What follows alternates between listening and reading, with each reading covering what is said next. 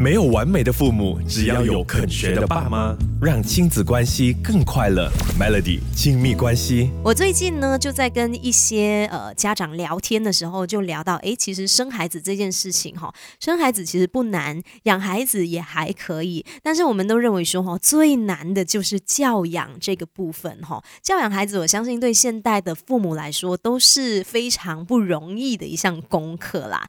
那今天就来跟大家聊一聊，说到教养这。这件事情呢，父母总是会有理智线断掉的时候，尤其是当孩子不听话的时候，哈。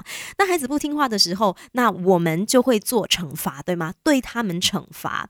那我们也要知道说，惩罚这件事情呢，其实是必须要有原则的，哈，不能够随便惩罚的。因为你要知道说，你如果嗯乱惩罚孩子，你随意的惩罚孩子，其实并不会让他们就是吸取教训哦，反而只会让他们感到害怕，甚至是长大之后，他可能会模仿爸爸妈妈这样子发脾气的那个。样子的哈，所以我们今天就来聊一聊，在处罚孩子的时候，有哪一些事就尽量不要做了哈。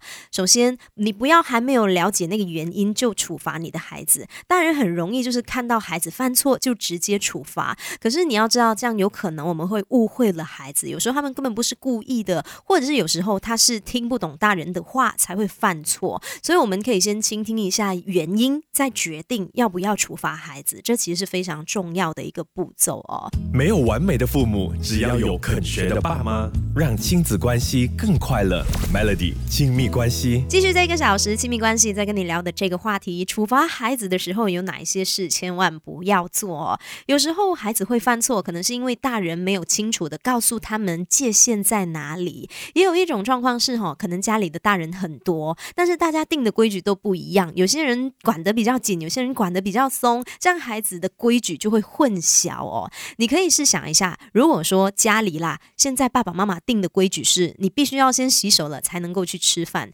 但是如果阿公阿妈是认为说，哎呀，不要紧啊，拉三加拉三多啊，那小孩他就会混淆啊，那现在肚子饿是不是要先吃，还是要去洗手了才来吃，他就会很乱。所以像是这样的情况之下呢，大人一定要先沟通好，然后这个规矩要把它给定好来，再来教小朋友哈。再来就是不要在大庭广众之下处罚孩子吧，无论再小的孩子。哦，他们都有自尊的哈，所以尽量不要在大庭广众之下处罚他们，因为当下的孩子呢，他只会觉得很尴尬，他只会觉得哎呀自己没有台阶下，他不会记得你教了他什么，而且他常常会因为不知道当下要怎么办，他可能情绪会更加的爆炸，可能会越哭越大声的哈，所以处罚孩子千万要记得不要在很多人面前大庭广众之下处罚他们。没有完美的父母，只要有肯学的爸妈，让亲子关系。更快乐，Melody 亲密关系。处罚孩子有哪一些事千万不要做哈？不可以用连坐法来处罚孩子。什么是叫做连坐法呢？其实这种方式呢，比较常发生在兄弟姐妹之间吵架的时候，爸爸妈妈可能就会说：再吵的话，你们全都不用玩了，通通都不要玩了。其实这种方法哈，你根本没有去呃追根究底，你没有深入的去了解到底是谁犯错。那有可能犯错的是哥哥姐姐。那弟弟他没有犯错，他就会认为说，为什么这么不公平的？明明错都不是我，为什么我也要受处罚？哈，其实这样长久下来呢，呃，小孩他就会有这个觉得呃父母亲不公平的一个心态哈。而且如果父母哈经常就是用这样子连坐法的一个处罚方式啦，小孩他会越来越斤斤计较哦。最后也想要跟你提的一点就是，嗯，你现在还会动手处罚小孩吗？现在应该很多爸妈都不会了，对不对？